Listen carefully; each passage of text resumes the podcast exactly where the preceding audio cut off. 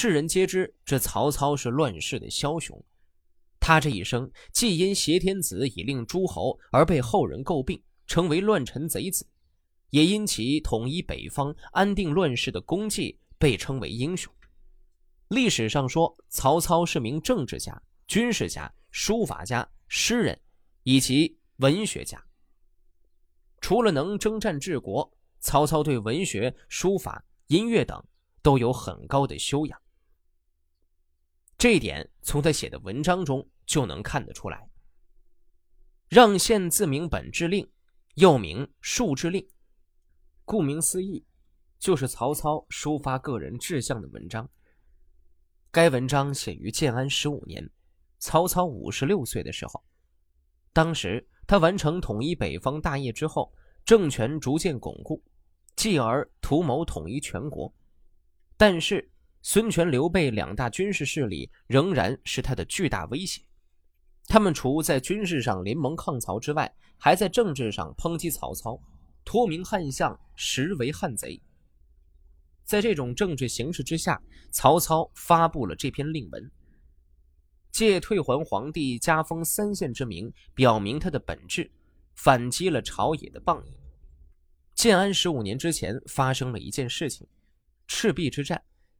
曹操在这场战役中惜败，之后曹操采取了一些措施稳定内部。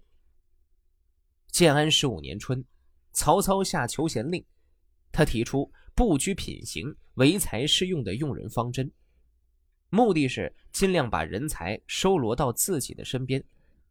同一时间，他写出了这篇《让县自明本志令》。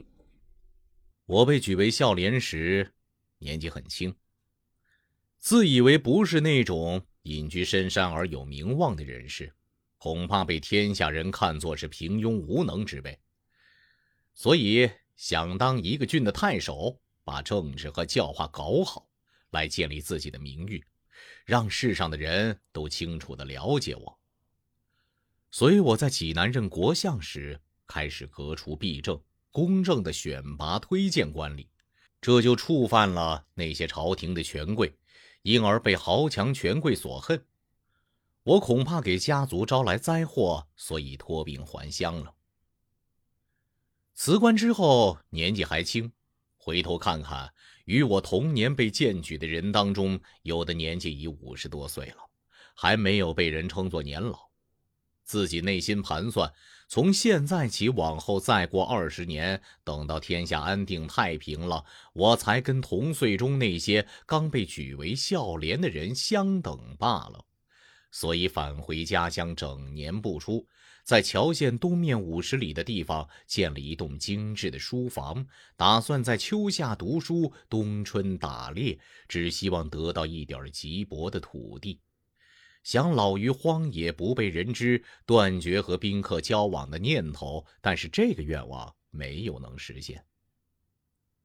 后来我被征召做了都尉，又调任点军校尉，心里又想为国家讨贼立功了。希望得到封侯，当个征西将军，死后在墓碑上题字说“汉故征西将军曹侯之墓”，这就是我当时的志向。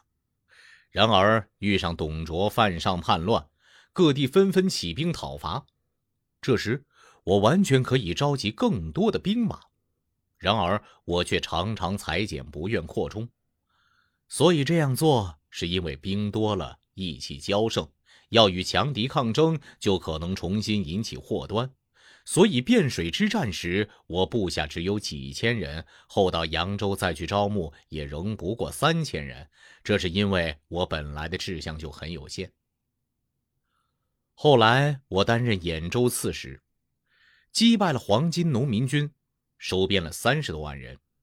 再有袁术在九江盗用皇帝称号。部下都向他称臣，改称城门为建号门，衣冠服饰都按照皇帝的制度。两个老婆预先抢着当皇后。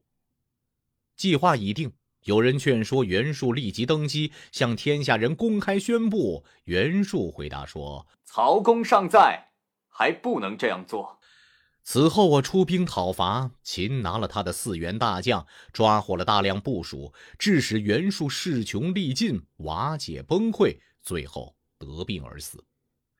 待到袁绍占据黄河以北，兵势强盛，我估计自己的力量实在不能和他匹敌。但想到我这是为国献身、为正义而牺牲，这样也足以留名后世。幸而打败了袁绍，还斩了他的两个儿子，还有刘表自以为是皇室的同族，包藏奸心，忽进忽退，观察形势，占据荆州。我又平息了他，才使天下太平，自己当上了宰相。作为一个臣子，已经显贵到极点，已经超过我原来的愿望了。今天我说这些，好像很自大。实是想消除人们的非议，所以才无所隐晦罢了。假使国家没有我，还不知道会有多少人称帝，多少人称霸呢？可能有的人看到我的势力强大，又生性不相信天命之事，恐怕会私下议论，说我有夺取帝位的野心。这种胡乱猜测，常使我心中不得安宁。齐桓公、晋文公所以名声被传颂至今日的原因，是因为他们的兵势强大，仍能够尊重周朝天子啊。《论语》说，周文王虽已取得了三分之二的天下，但仍能尊奉殷王朝，他的道德可说是最崇高的了，因为他能以强大的诸侯来侍奉弱小的天子啊。从前燕国的乐毅投奔赵国，赵王想与他图谋攻打燕国，乐毅跪伏在地上哭泣，回答说：“我侍奉燕赵王，就像侍奉大王您。我如果获罪，被放逐到别国，直到死了为止，也不会忍心谋害赵国的普通百姓，何况是燕国的后代呢？”秦二世胡亥要杀蒙恬的时候，蒙恬说：“从我的祖父、父亲到我。”长期受到秦国的信用，已经三代了。现在，我领兵三十多万，按势力足够可以背叛朝廷，但是我自知就是死也要恪守君臣之义，不敢辱没先辈的教诲，而忘记先王的恩德。我每次阅读有关这两个人的书，没有不感动的、悲伤流泪的。从我的祖父。父亲直到我都是担任皇帝的亲信和重臣，可以说是被信任的。到了曹丕兄弟，已经超过三代了。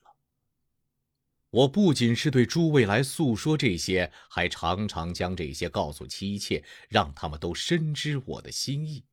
我告诉他们说，待到我死去之后，你们都应当改嫁，希望要传述我的心愿。使人们都知道，我这些话都是出自肺腑的至要之言。我所以这样勤勤恳恳地叙说这些心腹话，是看到周公有金藤之书可以表明自己的心迹，恐怕别人不相信的缘故。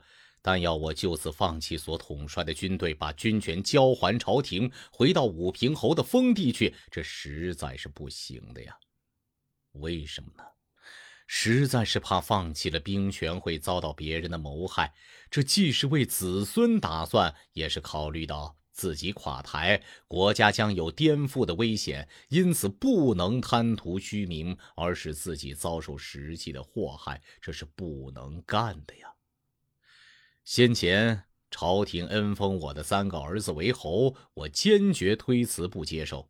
现在我改变主意，打算接受他，这不是想再以此为荣，而是想以他们作为外援，从确保朝廷和自己的绝对安全着想。每当我读到介子推逃避晋文公的封爵，申包胥逃避楚昭王的赏赐，没有不是放下书本而感叹，以此用来反省自己的。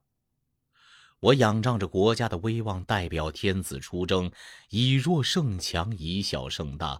想要办到的事做起来无不如意，心里有所考虑的事实行时无不成功。就这样扫平了天下，没有辜负君主的使命。这可说是上天在扶助汉家皇室，不是人力所能企及的呀。然而。我的封地占有四个县，享受三万户的赋税，我有什么功德配得上他呢？现在天下还未安定，我不能让位。至于封地，可以辞退一些。现在，我把阳夏浙苦三县的二万户赋税交还给朝廷，只享受武平县的一万户，姑且以此来平息诽谤和议论，稍稍减少别人对我的指责吧。